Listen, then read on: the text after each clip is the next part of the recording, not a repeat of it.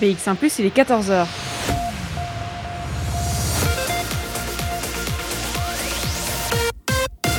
BX1 ⁇ Radio de Bruxelles. Radio de Bruxelles. Jusqu'à 16h, Charlotte Maréchal vous fait vivre Bruxelles sur BX1 ⁇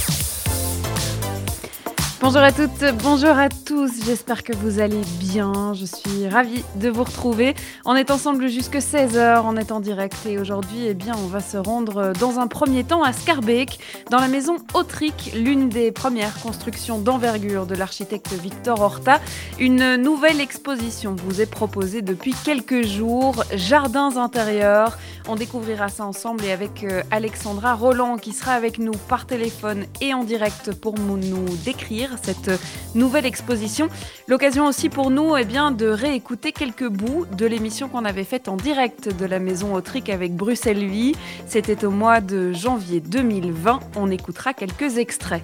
Et puis dès 15h, je vous présente la SBL Au-delà des nuages, Boven de Wolken, une ASBL qui accompagne eh bien, tous les jours les parents en deuil de leur bébé parti trop tôt.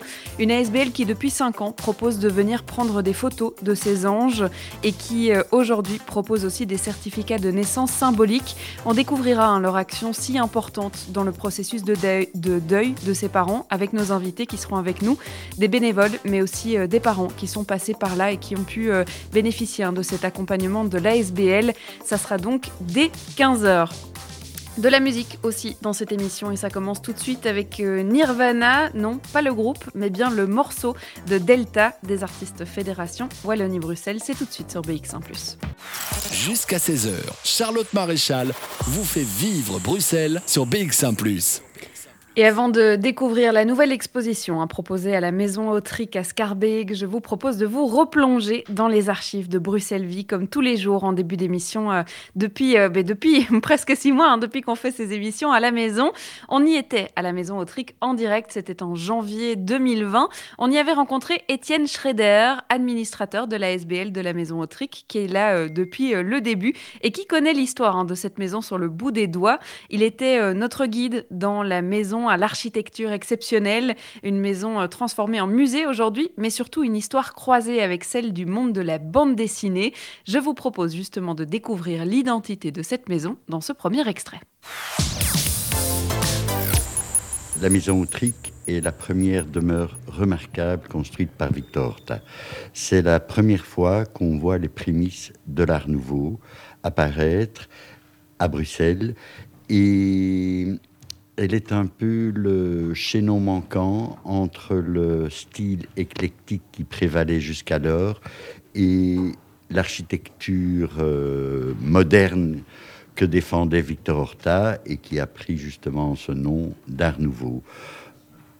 Pendant un temps, elle fut un peu ignorée parce que exactement en même temps que la maison Autrique, Victor Horta était en train de construire l'hôtel Tassel qui est reconnue comme étant la première maison Art Nouveau réalisée au monde. Donc, euh, nous n'avons pas affaire à un architecte débutant. Il sait très très bien ce qu'il veut faire. Il euh, signera la façade qui, malgré quelques emprunts, euh, je veux dire encore à l'éclectisme, la façade euh, manifeste déjà toutes les volontés vers l'art nouveau. Cette façade, d'ailleurs, il va la faire quasiment à ses frais parce que euh, son maître d'œuvre, Autric, n'en voulait pas. Il voulait la façade de briques traditionnelle à Bruxelles.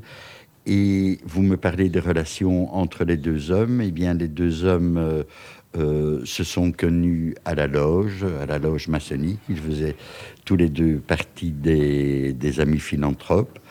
Euh, Eugène Autric était ingénieur mécanicien chargé de cours à l'ULB. Lui-même, Victor Horta, enseignait l'architecture à l'ULB. Donc le lien s'est fait tout naturellement. Euh, c'est Horta qui a acheté la parcelle de terrain. Nous savons très très peu de choses sur cette maison. Toutes les archives ont été détruites, aussi bien les archives de l'architecte qui l'a détruit pour faire de la place sans doute, aussi que les archives communales qui ont été détruites dans un incendie euh, de la maison communale. J'ai oublié la date exacte. Mais donc nous n'avions ni photo, ni plan, euh, à part un vague, euh, un vague plan qui a été fortement modifié en cours de, en cours de construction. Mais dans ses mémoires, Horta signale euh, quand même que dans le cahier des charges d'Eugène Autric, il y avait cette phrase assassine une maison moderne, à la circulation aisée et surtout pas d'extravagance. Donc on peut supposer que le mot extravagance euh, qu'il utilisait euh, recouvrait ce que Horta allait pratiquer tant à l'hôtel Tassel qu'à l'hôtel Solvay, que dans sa propre demeure, qu'à la maison du peuple, etc. Donc le mot extravagance signifiait pas d'extravagance, pas d'art nouveau chez moi. Malgré tout, hormis la façade, euh, Horta réalisera une mosaïque euh, tout à fait dans son style pour le, corridor d'entrée et uniquement le départ de l'escalier qui rappelle l'Art Nouveau. Donc cette maison est un peu proto-Art Nouveau. Euh, ce sont deux auteurs qui ont participé, qui ont créé l'entièreté de la scénographie ici euh, à la Maison Autrique, qui permettent en fait de rentrer dans un univers de cette maison bourgeoise comme elle l'était à l'époque. Ils ont recréé l'atmosphère. Alors, vous parliez du fait qu'il n'y avait pas de plan, il n'y avait pas de, traces de cette maison. Alors, comment est-ce qu'elle a été lancée, cette scénographie, inventée et surtout pas inventée, puisqu'elle est basée sur des tendances réelles de l'époque? Donc, comment est-ce qu'ils ont travaillé? Là aussi, le destin a joué son rôle et l'affaire euh, s'est conclue en, plusieurs étapes. Euh, François et Benoît Peters avaient un projet qui s'appelait la Maison Imaginaire. Ils souhaitaient pérenniser la synthèse de toutes leurs expositions spectacles réalisées jusqu'alors, aussi bien à Bruxelles qu'à Angoulême, qu'en d'autres villes, et il souhaitait remonter tout ça avec une autre optique dans une maison bruxelloise traditionnelle. C'était sur le point de se conclure dans une maison située à Saint-Gilles, jusqu'au moment où ils ont donné une conférence sur les cités obscures à la maison communale de Scarbeck. Et en chemin, ils sont passés par la chaussée d'Acte, ont ralenti devant la maison Autrique qu'ils connaissaient, ils savaient que c'était la première heure d'Horta, et ils ont vu le traditionnel panonceau maison à vendre. Ils en ont tout de suite parlé à l'échevin concerné, Bernard Clairfailly à l'époque, et ils lui ont proposé, je résume en quelques mots, si la commune de Scarbeck achète la maison, nous faisons le reste. L'affaire est passée en vote au conseil communal elle est passée tout juste et la maison a été achetée. Je ne vous dirai pas le prix. En tout cas, elle a, acheté, elle a été achetée à cette époque-là au prix habituel d'une maison de cette surface. Comme si, euh, comme si elle, elle était une maison normale. Et donc, parallèlement à cela, ils ont créé une ASBL, mais là j'y reviendrai. Alors revenons à... Une fois que la maison est achetée, on entre dans la maison et là, grand sentiment. Tout a changé. Un peu de découragement, mais en tout cas stupeur. Où est Horta? La maison a été occupée pendant pratiquement le siècle de son existence et tout avait été transformé. La pièce où nous, les pièces où nous nous trouvons, par exemple, étaient entièrement peintes en blanc, du sol au plafond. Euh, des portes-fenêtres avaient été ajoutées. Euh, mais heureusement, cette maison n'a jamais été divisée en appartements. Et heureusement, les propriétaires de cette maison en ont respecté la structure.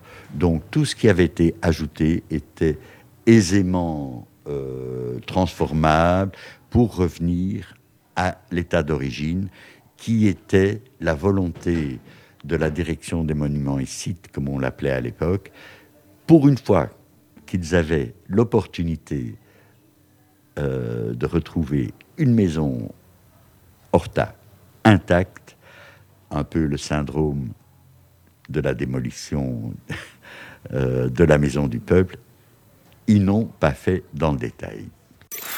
Bruxelles Vie. Sur BX1 ⁇ Françoise Kuyten et Benoît Peters, euh, deux auteurs de bande dessinée hein, que vous connaissez très certainement, qui euh, se sont donc lancés dans ce projet hein, de la rénovation de la maison Autrique et puis d'y annexer euh, leur projet aussi. Alors une émission de, janvier 2020 et on va pas s'arrêter là hein, dans l'histoire de la maison puisque vous l'avez entendu, il a fallu beaucoup de rénovation pour redevenir ce qu'elle est aujourd'hui.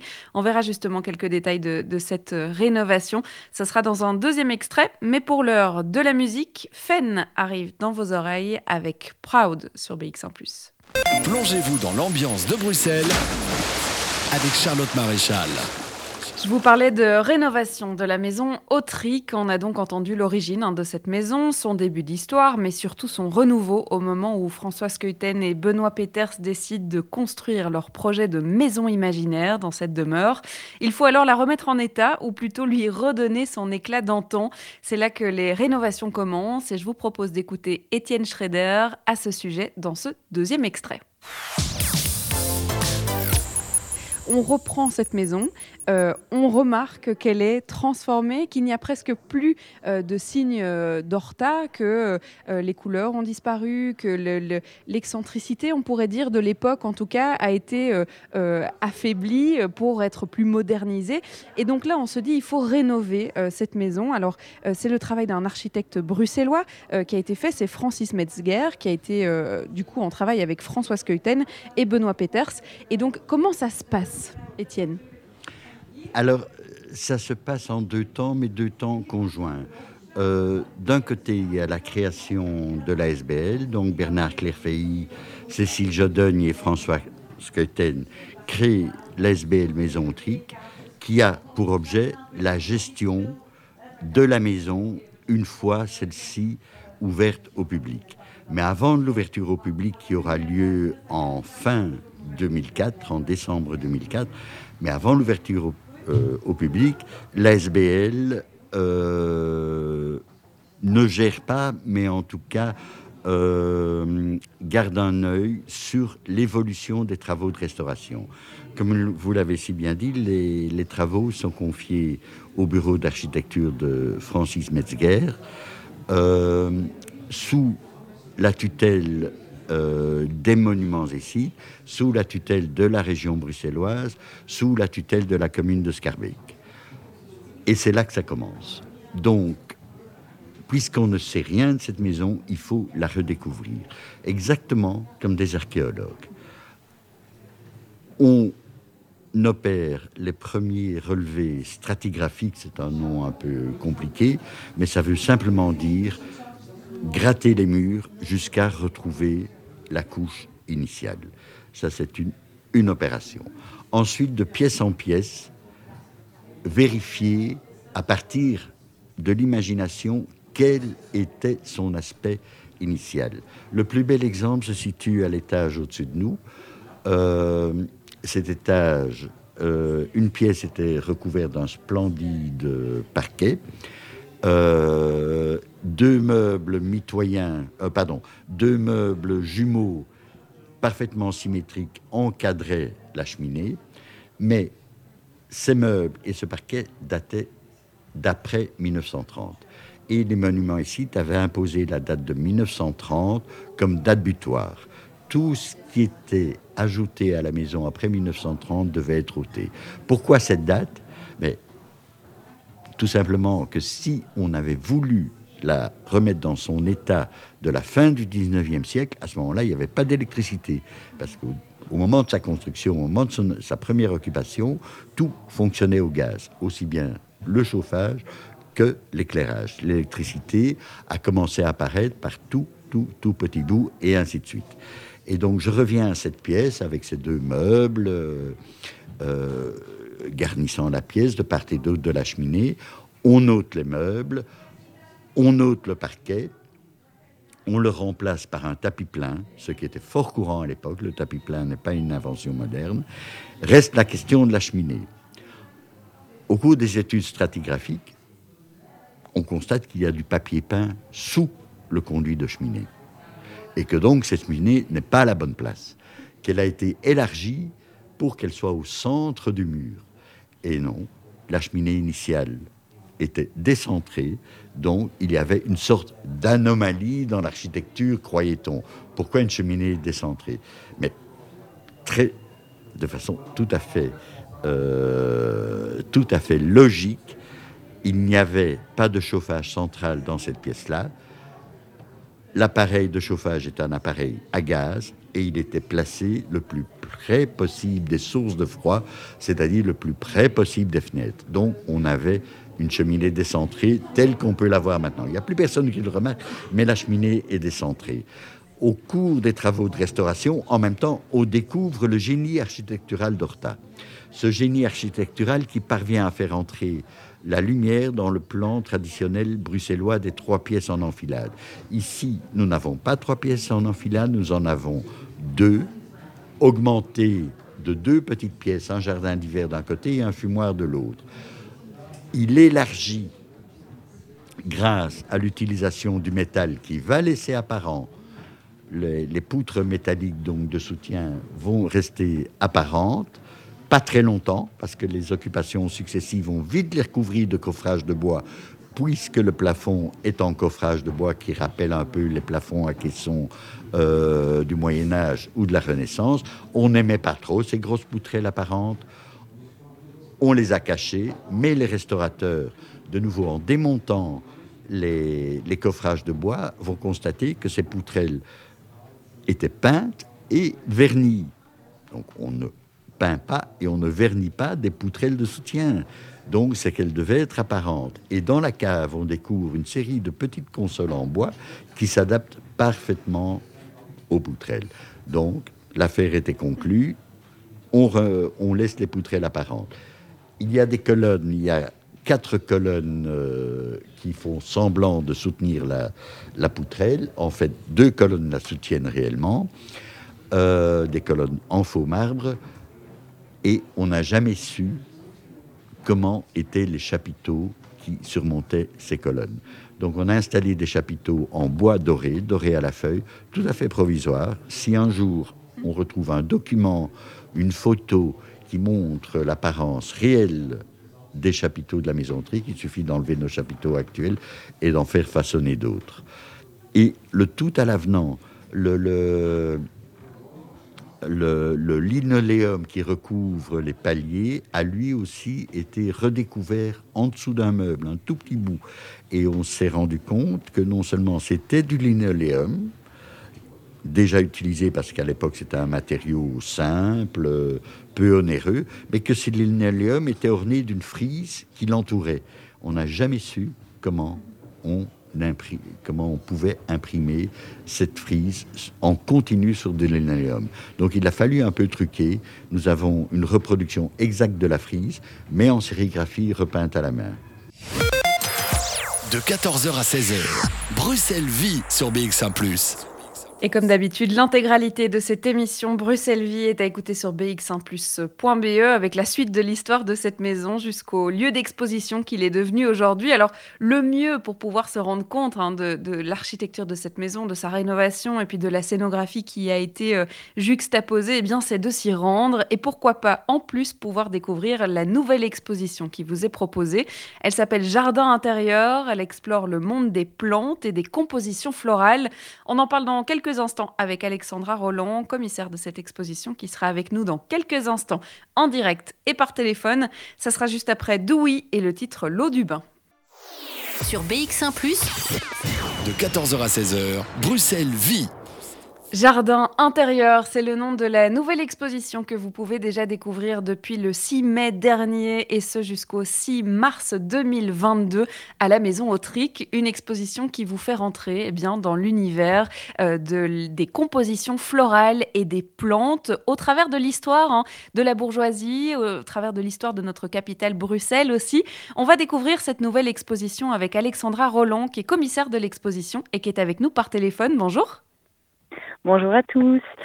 Euh, oui, donc on a mis en place cette exposition qui a commencé début mai et qui aura lieu jusque euh, début mars 2022. Donc vous pourrez découvrir à la Maison Autrique euh, vraiment toute une histoire de la botanique et de l'horticulture telle que la vivaient les bourgeois à la fin du 19e siècle. Mhm. C'était vraiment une matière savante assez passionnante. Euh, tout le monde était, euh, était groupé, en tout cas au niveau de la bourgeoisie, euh, en société savante. Et il y avait une grande, grande part réservée à cette étude de la nature. Vous avez eu beaucoup d'innovations suite à la révolution industrielle. Et donc, les plantes, les magnifiques orchidées, les cactus sont arrivés par bateau d'Amérique. Mhm. on avait tout un dispositif qui permettait de les emmener et elles ont commencé à fleurir les intérieurs des bourgeois.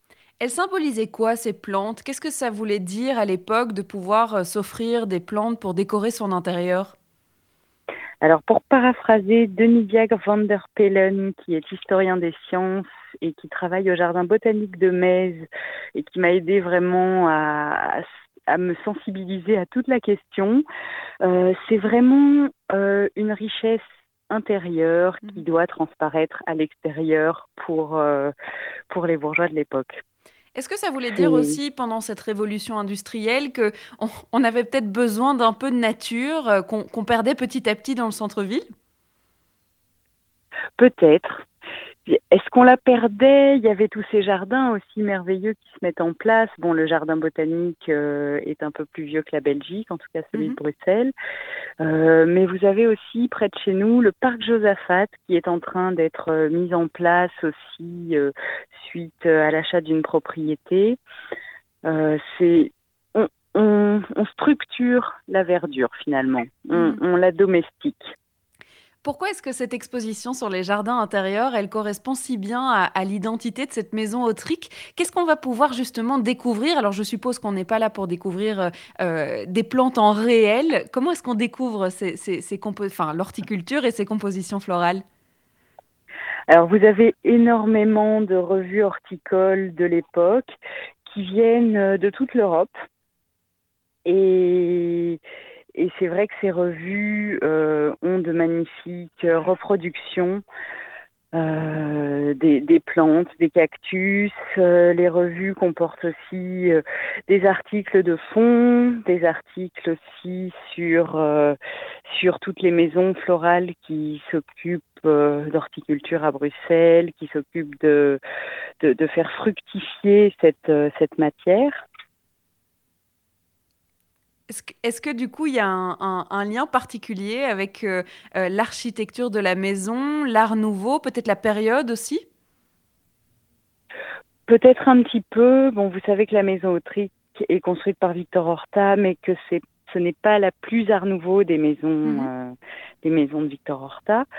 Euh, en tout cas, cette, cette passion pour la nature, cette passion pour l'architecture euh, qui commence un rapport avec la nature euh, est un symptôme de l'époque, mhm. forcément, et de ces sociétés savantes. Mhm.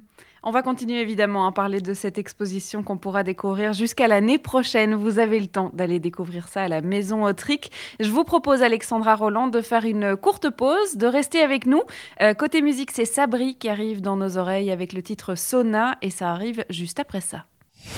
Vivez Bruxelles avec Charlotte Maréchal sur BX1 ⁇ 14h44, on est toujours euh, en direct dans Bruxelles Vie, on est toujours en ligne avec Alexandra Roland qui a euh, fait le commissariat de l'exposition Jardin intérieur à la Maison Autrique à Scarbeck. Alors, comment est-ce qu'elle s'est créée cette euh, exposition? Comment vous en êtes arrivé à cette thématique de l'horticulture et des jardins intérieurs bruxellois? Alors ça, c'est une super question parce que, comme d'habitude, quand on cherche un angle euh, d'approche pour les expositions, on va vers quelque chose et on fait tout à fait autre chose. Donc au début, j'avais plutôt une idée euh, de, de, toutes ces caisses de transport dont, dont, je vous parlais il y a cinq minutes. Mhm. Et puis, ben, finalement, ces caisses de transport étaient assez lourdes, elles allaient prendre de la place. Est-ce qu'on arriverait à tenir les plantes dedans? Et puis, euh, j'ai rencontré donc Denis Diagre van der au Jardin botanique de Metz, qui euh, m'a lancé sur ces fameuses revues euh, dont, dont, on parlait tout à l'heure. Et puis, euh, comme c'est vrai qu'on aime beaucoup les artistes contemporains, mmh. Ascarbeck, euh, il nous est venu l'idée de, de, faire appel à eux. Donc, vous avez deux artistes tout à fait différentes qui ont des petits espaces d'exposition, mmh. dirons-nous, puisque à l'échelle de la maison, c'est vraiment pas toute la maison. Euh, vous avez Marie-Jo Lafontaine, qui est une grande artiste internationale, qui est scarbécoise et qui nous a prêté de très belles photographies de fleurs. Mhm. Et vous avez Lucie Collot, qui est une artiste de Nancy, une jeune artiste de Nancy qui travaille à l'aquarelle sur euh, des belles plantes ombellifères donc qui s'enroulent et, se déroulent. C'est très beau, je vous invite vraiment à découvrir euh, leur travail à toutes les deux qui, qui donne une note euh, très colorée à tous ces jardins intérieurs. Mhm. il y a aussi dans la maison Autrique cette particularité de vouloir mettre du son et de la vidéo dans les expositions. On l'a vu dans, dans les expositions précédentes. Est-ce que c'est le cas ici aussi? Oui, tout à fait. Donc, on a fait euh, plusieurs vidéos euh, pour ouvrir un petit peu sur le sujet. Donc, vous avez évidemment euh, Denis Diagre van der Pellen qui parle, qui m'a aidé à faire toute cette exposition. Mais vous avez également deux historiennes.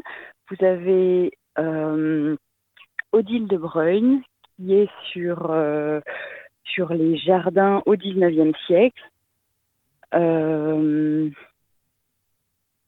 qui, excusez-moi, j'ai, perdu le fil. On est à la maison autrique et les gens essayent d'ouvrir la porte. D'accord. Euh, donc vous avez, vous avez Odile de Bruyne qui est spécialiste euh, des jardins et paysages au 19e siècle, qui fait une très très belle, qui vous fait une très belle redécouverte de l'histoire du parc Josaphat. Mhm. Et vous avez Laurence Brognier qui est professeur de littérature euh, à l'ULB, qui nous parle du rapport entre les plantes et, euh, et, les bourgeois dans la littérature du 19e. Mmh.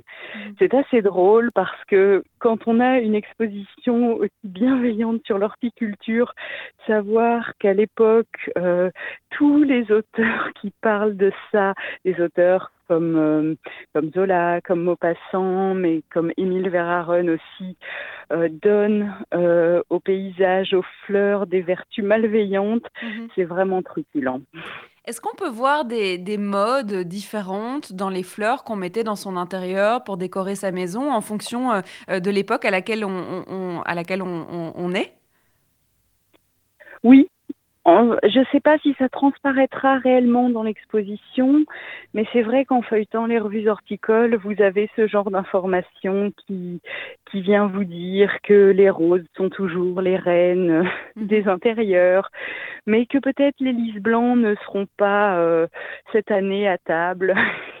Mhm. Vous avez des modes aussi sur les fleurs. Vous aviez au niveau des salons floraux aussi des grandes présentations. Donc il y a des bourgeois qui participent à ces concours euh, d'art floraux, mais vous avez également euh, des grands bourgeois qui ont leur jardinier qui participent à ces concours et qui rendent vraiment des compositions merveilleuses euh, mhm. aux yeux du public.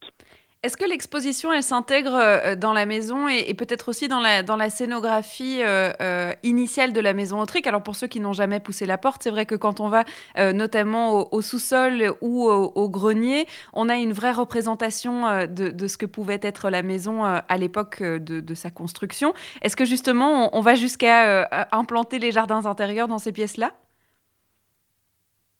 Pas trop. on, est, on est resté sur les espaces d'exposition euh, habituels, dirons-nous. On a bien sûr ajouté euh, quelques petites compositions, quelques plantes à notre intérieur aussi pour le reverdir. Euh, qu'est-ce que je pourrais vous dire de plus? J'ai pensé à quelque chose et le film est parti. Mais c'est pas grave, je pense qu'on a déjà eu beaucoup d'informations. Alors, c'est une expo qu'on va pouvoir découvrir toute l'année 2021. Elle est permanente. Ça veut dire qu'il y aura d'autres expos éphémères sur le programme de la Maison Autrique ou on se concentre vraiment sur ces jardins intérieurs? On se concentre sur ces jardins intérieurs jusqu'au début mars l'an prochain. Et puis, euh, je préfère ne pas vous dire. D'autres aventures nous attendront. voilà. eh bien, c'est très bien. On aura donc le temps de venir euh, découvrir tout ça à la Maison Autrique à Scarbeck, Jardins intérieurs, donc jusqu'au 6 mars 2022. Merci beaucoup, Alexandra Roland, d'avoir été avec nous. Je vous remercie infiniment et je voudrais également remercier euh, tous les musées qui ont contribué à l'exposition parce que je leur ai pas fait la part belle à tous, mais ils sont bien une dizaine mhm. à Bruxelles ou en périphérie à nous avoir aidés.